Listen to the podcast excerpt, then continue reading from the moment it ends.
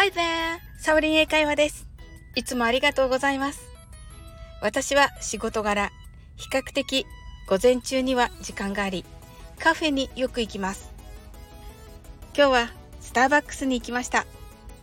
ソイラテとあんバターを頼んで、今回のハロウィンの目玉なのかな真っ黒いカップケーキはお持ち帰りにしました。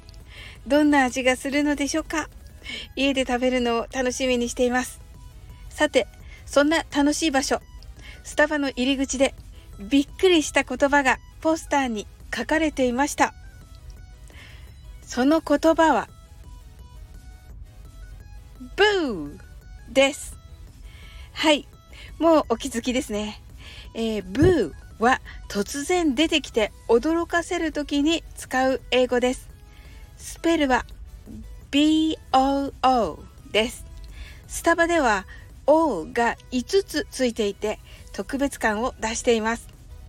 日本語に訳すとすれば、わーという感じでしょうか。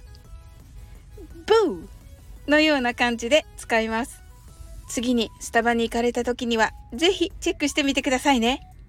またお気づきの方もいらっしゃるかもしれませんが、この brew、他にも意味があります。